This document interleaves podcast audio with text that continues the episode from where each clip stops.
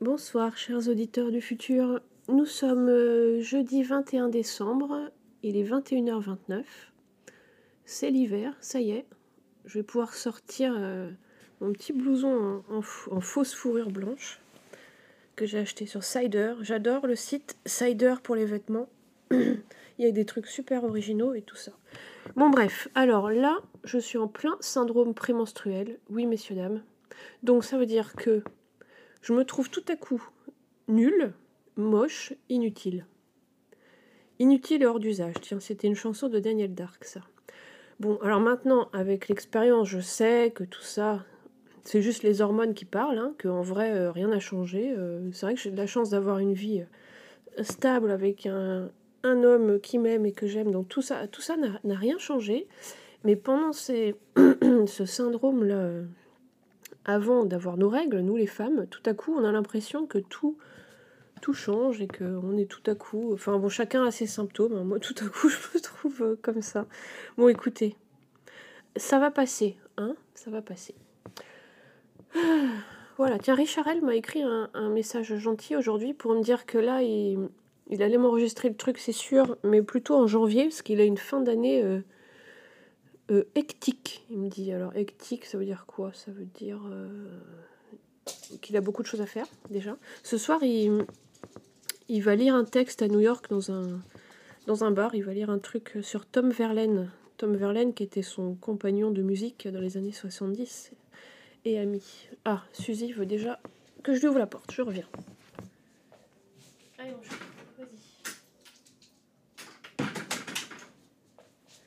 Donc voilà, donc je lui ai dit que qu'il n'y a pas de souci, qu'il faisait comme il veut. Et, euh, et il a dit qu'il il avait hâte de faire euh, son homme des cavernes. Voilà, qu'il n'aime pas les, la période de fête. Moi, les fêtes de fin d'année, euh, c'est pas que je m'en fous, mais j'avoue, à la limite, j'aime bien. euh, voilà. Maintenant, on va plus le faire en, en Bretagne avec ma famille, ni, et puis, ni à Paris avec la famille de Didier. On reste ici, tranquille, parce qu'à cause des, des grèves de train, des- du Covid et tout, là, ces dernières années, du coup, on n'y va plus.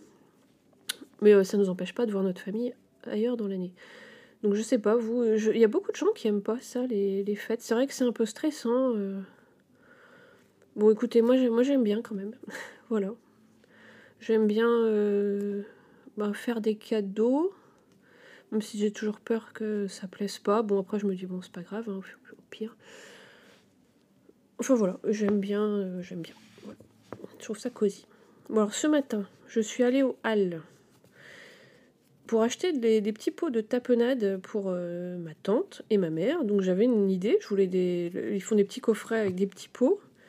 Et je suis arrivée, le vendeur n'était pas là. Donc la dame qui a le stand en face, elle vend des œufs. Elle a un super stand euh, tout en bois, on se croirait dans une petite cabane en bois. Elle ne vend que des œufs. Et, pour me faire patienter, elle, m'a dit de venir dans, dans son stand. Elle a installé un petit, un petit coin cosy.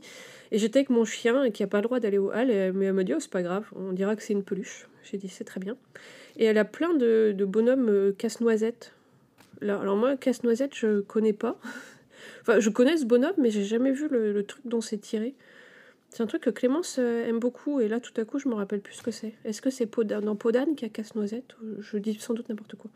Donc bref, et cette dame, elle me racontait ses, ses Noëls euh, quand elle était en- enfant. euh, ils allaient en Suisse et ils avaient les, bonhommes casse-noisettes et ils cassaient euh, vraiment des noisettes avec euh, dans, dans leur bouche, mais après ils les mangeaient pas les enfants. Voilà, ça- bon, elle me racontait ça. Bon, après le monsieur est arrivé et, je lui ai dit je voudrais les petits coffrets. Et puis je sais pas pourquoi, de fil en aiguille, je suis repartie sans. Je suis repartie avec juste un grand pot de tapenade verte et puis en vrac de la tapenade blanche. Et il m'a dit euh, ça suffira. Évidemment, j'ai dit bah non, mettez-moi en deux, deux fois plus. N'importe quoi. Enfin, et là, il valait temps que j'admette, je ne suis pas faite pour acheter des choses au marché, au hall ou chez n'importe quel commerçant avec un contact humain. D'un coup, je, c'est comme une espèce de panique, je pense. Je sais plus qu'est-ce que je veux, qu'est-ce que je suis venue chercher. Euh, il me propose des trucs, je dis oui, euh, j'en sais rien. Le nombre de fois quoi, où je suis allée au marché acheter quelque chose et je reviens avec des trucs complètement différents parce que le commerçant m'a proposé. Et... Donc euh, j'arrête, stop. Donc du coup, Didier, gentil comme il est, il est retourné seul au hall acheter exactement ce que j'avais prévu. des petits pots. Donc j'abandonne. Donc voilà, un truc, je suis complètement incompétente. Et ici, au marché, il n'y a qu'un stand où, j'arrivais à acheter euh, ce que je voulais, c'était du pain, hein, un monsieur qui faisait son pain. Et je lui prenais tous les mercredis exactement le même pain, et à chaque fois il me disait exactement la même chose parce qu'il me reconnaissait pas. Il était assez vieux, très vieux, même il est mort maintenant du coup. Et euh, voilà, je disais, je voudrais ce pain. Il me disait, oui, emballé dans un torchon. Et voilà. Bon, là, c'est le seul, la seule expérience euh, où j'ai réussi à acheter ce que je voulais. Donc, c'est casse-pied, hein. franchement, c'est compliqué. Bon, j'espère que vous, vous y arrivez. Parce que dans l'absolu, c'est chouette hein, d'aller au marché euh, dans, l'idée, comme ça. Mais moi, je, n'y arrive pas. Puis quand je vais chez les commerçants, c'est pareil, j'arrive pas à regarder, je, discute en même temps et je sais pas qu'est-ce que je fous là. Mais bon, bref. Écoutez, on s'en sort quand même. Et le truc qui me stressait aussi, c'est d'écrire des paroles de chansons. Là, sur la page de Sucre Tigre, enfin Sugar and Tiger, mais sur Instagram, on s'appelle Sucre Tigre. J'ai repartagé un, un Scopitone, c'est David Vallet qui fait ça, qui fait des clips. Il a repartagé comme ça un, euh, qu'il a fait avec nous pour la chanson Hôtel Raphaël, qui est sur notre premier album. Et il y a beaucoup de gens qui ont répondu, qui m'ont dit que c'était leur morceau préféré, dis donc. Le premier qui m'a dit ça, c'était euh, Thibaut, mais je sais qu'il y a, bah, d'autres gens aussi. Et c'est le seul morceau de Sugar et Tiger que j'ai écrit en essayant de me prendre au sérieux. Enfin, au sérieux. Les autres aussi, c'est au sérieux, mais de faire une chanson mélancolique, premier degré. Et j'ai adoré écrire ces paroles. En fait, je me suis, j'ai, écouté beaucoup Raphaël, le chanteur Raphaël, et je me suis dit, tiens, je vais faire une chanson à la Raphaël. C'est pour ça que ça s'appelle Hôtel Raphaël, qui est un très bel hôtel à Paris d'ailleurs, où je ne suis jamais allée. Mais euh, voilà, j'aime bien regarder les photos d'hôtels euh, sur Instagram. Et j'aime bien aussi sur euh, Booking aller regarder les commentaires négatifs des hôtels 5 étoiles, ou enfin 4 étoiles. C'est enfin, marrant, oui, c'est un autre monde. On voit qu'on est dans un autre monde. Les gens sont mécontents de, de choses qui paraissent aberrantes un petit peu. Mais bon, j'aime bien. Ça me, vu que je n'irai jamais dormir dans un hôtel comme ça, ça fait voyager, puis les photos sont belles. Et donc du coup, comment dire, sur le premier album, c'est vrai que j'étais encore dans une dans un état d'esprit où j'arrivais à faire des paroles en fonction de ressentis euh, vaguement de post-adolescence, d'expérience de vie euh, bah, de la vingtaine où on expérimente la vie, euh, les relations amoureuses, tout ça. Et, j'avais réussi à faire quelque chose là-dedans, un peu de la poésie. Et je remarque qu'au fil des albums, je fais quelque chose, des chansons qui sont un peu plus en surface, plus des paroles pop de surface. Alors je me demandais, est-ce que c'est aussi le fait d'être dans un couple stable depuis 14 ans, j'ai pas d'émotions fortes euh, amoureuses à dire tout à coup? Enfin, c'est pas... Comment dire Comment expliquer ça? Parce que voilà, c'est on a une vie sereine et bien, et, du coup, qu'est-ce que je vais chanter comme tourment? Bah, j'en sais trop rien. Évidemment, euh, je me pose des questions, tout ça, mais. Euh, et bah oui, enfin, j'arrête pas, mais. Euh, donc là, à, chaque fois, du coup, je me dis, mais qu'est-ce que je vais pouvoir faire passer comme ressenti dans mes morceaux? Je vais pas vous raconter que, que j'ai pas réussi à acheter de la tapenade que je voulais. Non, on s'en fout. Ça, ça, je vais pas vous raconter que je suis tombée dans les pommes chez le dentiste et du coup j'ai soigné ma carie toute seule avec une lime et de l'huile essentielle de clou de girofle. Tu vois, enfin tu vois, oui. Après des ressentis, oui, il y avait les ressentis des voyages aux États-Unis. Ça, je l'ai déjà fait. Et puis on n'a pas voyagé depuis longtemps. Et puis plus on grandit, moins les émotions sont fortes aussi. Donc je pense qu'il y a un truc. Et puis c'est vrai que depuis cette fameuse crise de la quarantaine, je suis désolée, je radote, hein, qui a coïncidé aussi avec euh, ces, deux ans euh, d'emprise euh, avec le polonais, qui, était, c'était une expérience de dingue. J'en ai parlé bah, à plein de gens, mais il y a une copine qui me disait que c'était son, une expérience qui se rapprochait des trucs de flammes jumelles, tout ça. Je crois que je vous en ai déjà parlé de ça. Bref, mais enfin, surtout ce qui était épatant dans ce truc, c'était que, bah, un, toutes les synchronicités qu'il y avait, c'était, j'étais tellement dans un, un état de conscience euh, complètement surélevé, j'étais, plus du tout sur la terre, hein. j'étais dans un état de, d'amour inconditionnel, c'est-à-dire que j'étais pas vraiment amoureuse de lui, c'était encore plus que ça. C'était plus que ça, c'était euh, surnaturel. Et donc j'étais dans un état de conscience hyper élevé euh, au niveau euh, cosmique, et du coup il y avait des synchronicités partout. C'était fou, en fait, de voir ce, ce monde-là. Et aussi, ce que ça m'a appris, c'est que les, les, les, gens comme lui reflètent qui on est nous. C'est-à-dire qu'il il, il, matchait. Euh, donc, et c'est le premier aussi à m'avoir euh, parlé du TDAH. Parce qu'il me disait, ah oui, en fait, il me disait, il, avait créé un personnage spécifiquement pour moi. Sauf que moi, je ne me rendais pas compte. Donc, il miroitait ce que j'étais. Sauf qu'évidemment, il avait tous ses travers euh, qui prenaient encore plus de place. Moi, je voyais pas. C'est très étrange. Enfin bon. Et sinon, là, aujourd'hui, il y, a Daniel qui me parlait d'un truc qui s'appelle le téléma. Alors, j'avais jamais entendu parler. Étrangement. Alors, c'est une un truc ésotérique occidental, une espèce de philosophie euh, mystique. Alors, je sais pas si vous connaissez. Pour l'instant, ça m'intrigue beaucoup parce que je connais pas en fait. Donc c'est intéressant. Et, après, de fil en aiguille, alors du coup, pour une fois, j'ai noté comment mes pensées fonctionnent. Donc je me renseigne sur le téléma, cette euh, religion à moitié mystique là. Et du coup, ça me fait penser à Télémaque, qui était le fils d'Ulysse. Et du coup, ça me fait penser. Le fils d'Ulysse et Pénélope dans la mythologie. Et du coup, ça me fait penser Télémaque, c'était aussi euh, un bonhomme dans le dessin animé Ulysse 31, qui est une série qui de que je regardais quand j'étais vraiment euh, mais méga super enfant. Je devais avoir 5 ans. Et après, j'ai repensé à tous les dessins animés que je regardais quand j'étais petite et je me dis, mais c'est dingue comme ça nous a marqué quand, quand on regarde des choses comme ça euh, avant nos 5 ans. Pardon. En fait, ça, ça vient direct se brancher dans l'inconscient, c'est hyper important. Donc, je suis allée à la médiathèque chercher un livre qui reprend tous les dessins animés des années 70-80 et ça m'a fait un voyage complet dans, et, bah, dans le temps et dans le... On voit à quel point c'était marquant pour nos personnalités. Et, moi, je pense que celui qui m'a le plus marqué, bah, c'était Candy. Je m'identifiais beaucoup à Candy.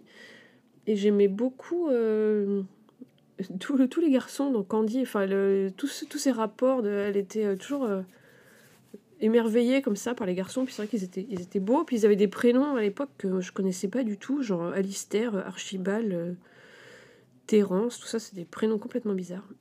Et j'aimais bien ses robes aussi, ses cheveux, son, son raton laveur. Non, c'était pas un raton laveur? Un truc comme ça? C'est très marquant. Par contre, c'était très triste, hein, maintenant, euh, en y repensant. Donc voilà, et puis du coup, évidemment, j'ai pas pris que ça comme livre. J'ai pris un livre sur euh, Wong Kar réalisateur de Hong Kong, dont les films sont absolument fascinants c'est un voyage euh, magnifique en fait, un film de Wong Kar Wai. Et au cinéma, là, de 7, ils font une rétrospective, là, donc toutes les semaines, ils passent un film de Wong Kar Wai, donc il faut absolument que j'y aille, il faut que j'aille au cinéma, que j'arrive à me dire, je me sépare de mon chien et de mon mari pendant deux heures pour rester planté dans un fauteuil. Euh, c'est un effort de dingue. Mais je sais que pour les films de Wong Kar Wai, c'est toute une expérience marquante. Et c'est grâce à ces films que j'ai voulu aller à Hong Kong et on a eu la chance d'y aller bah, quand on était euh, en Asie. Et c'est une ville, bah, avant en tout cas que ça redevienne euh, sous la, coupe de la Chine, j'ai trouvé que c'était une ville incroyable. Moi, j'avais jamais vu ça. Une ville avec des, des, des immeubles, mais plus hauts que, que la Tour Eiffel. Pardon avec plein bah, d'asiatiques. Enfin, je sais pas, c'était dans un rêve, c'était comme un rêve. Une ville très remplie de gens partout, d'immeubles, de trucs, d'architecture de dingue, et en même temps hyper calme. Comment c'est possible?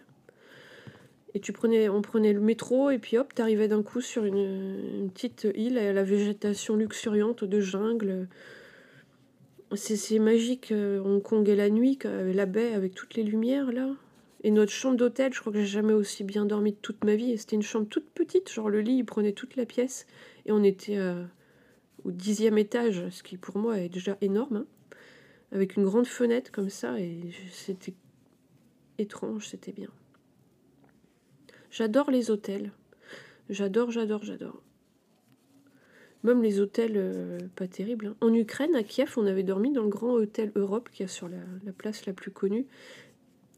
Et c'était en l'hiver. Et il faisait 15 degrés dans la chambre.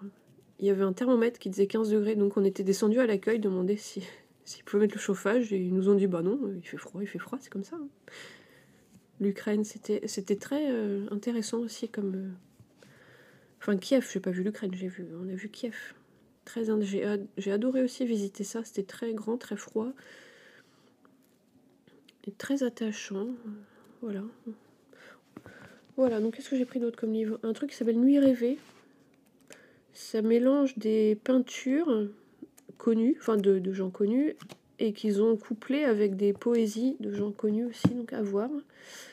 J'ai pris Romancero Gitan de Gar Federico Garcia Lorca, aussi de la poésie. Alors normalement la poésie, j'aime pas ça, mais écoutez, maintenant euh, je m'y remets. Quand j'étais jeune, j'aimais beaucoup lire ça.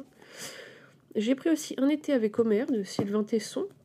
J'ai pris Considération sur le homard de David Foster Wallace. Alors David Foster Wallace, je sais pas vraiment qui c'est, mais souvent sur Instagram, quand je vois des trucs de citations, c'est des citations de lui, donc nous verrons bien. Et un livre de Mordecai Richler qui s'appelle Solomon Goursky. Déjà, j'aime beaucoup les couvertures de ces livres. Le dernier, c'est une petite souris, là. C'est super bien. C'est une histoire d'une famille juive euh, à Montréal. Donc là, je pense.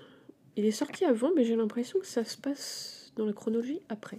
Donc voilà, vive la lecture euh, quand on peut lire, hein, quand on arrive à rester concentré, ce qui est un gros souci pour moi. Et hier, j'ai commencé à regarder une série sur Disney, série coréenne ou japonaise, je sais même plus le titre, ça parle de, des rêves et tout. Et, ben, je vous en parlerai une autre fois parce que j'ai pu regarder 10 minutes et puis après j'étais interrompue. Donc, c'est-à-dire que quand c'est pas moi qui me déconcentre, c'est euh, la vie qui vient. Euh, qui vient se, se, se, se, mettre dedans. Ce qui est une bonne chose, hein, que sinon on s'ennuierait. Et hier, hier soir, hier nuit, j'ai lu un article. Vous vous souvenez sur les télévisions à l'ancienne, quand on tombait sur une chaîne où c'était juste de la neige? Eh bien, figurez-vous que 1% du son qu'on entendait là de la neige, 1% du son là, c'était un peu, c'était des résidus du rayonnement cosmique du Big Bang. Vous imaginez? Alors c'est que 1%, parce qu'en fait les antennes elles captaient tout un tas d'ondes, et c'est ça qu'on entendait, le, bruit des fourmis là. Et ben 1% c'était le Big Bang qu'on entendait. Et maintenant, ben, on peut plus avoir accès euh, chacun chez soi à, cette neige. Moi j'appelais ça des fourmis. Bon, enfin bon. Bon écoutez, ça fait combien de temps que je parle? 17 minutes? Bon, et à un moment donné, je vais, des fois, je vais plus savoir ce que j'ai déjà dit, et donc je redirai deux fois les mêmes trucs peut-être? Écoutez, vous me direz, hein, c'est pas grave. Et là, ce soir, là, j'allais me renseigner sur euh, les rhapsodies norvégiennes. Alors, c'est une œuvre d'un mec qui s'appelait Édouard Laloux. Voilà, c'est tout ce que je sais. J'aime bien cette euh, sonorité de choses, rhapsodie norvégienne. C'est beau, non? Donc, je vais me renseigner là-dessus, euh, et puis peut-être écouter, tant qu'on y est bonne soirée à vous et puis joyeux réveillon si on ne se reparle pas d'ici là. Il est 21h48. Bisous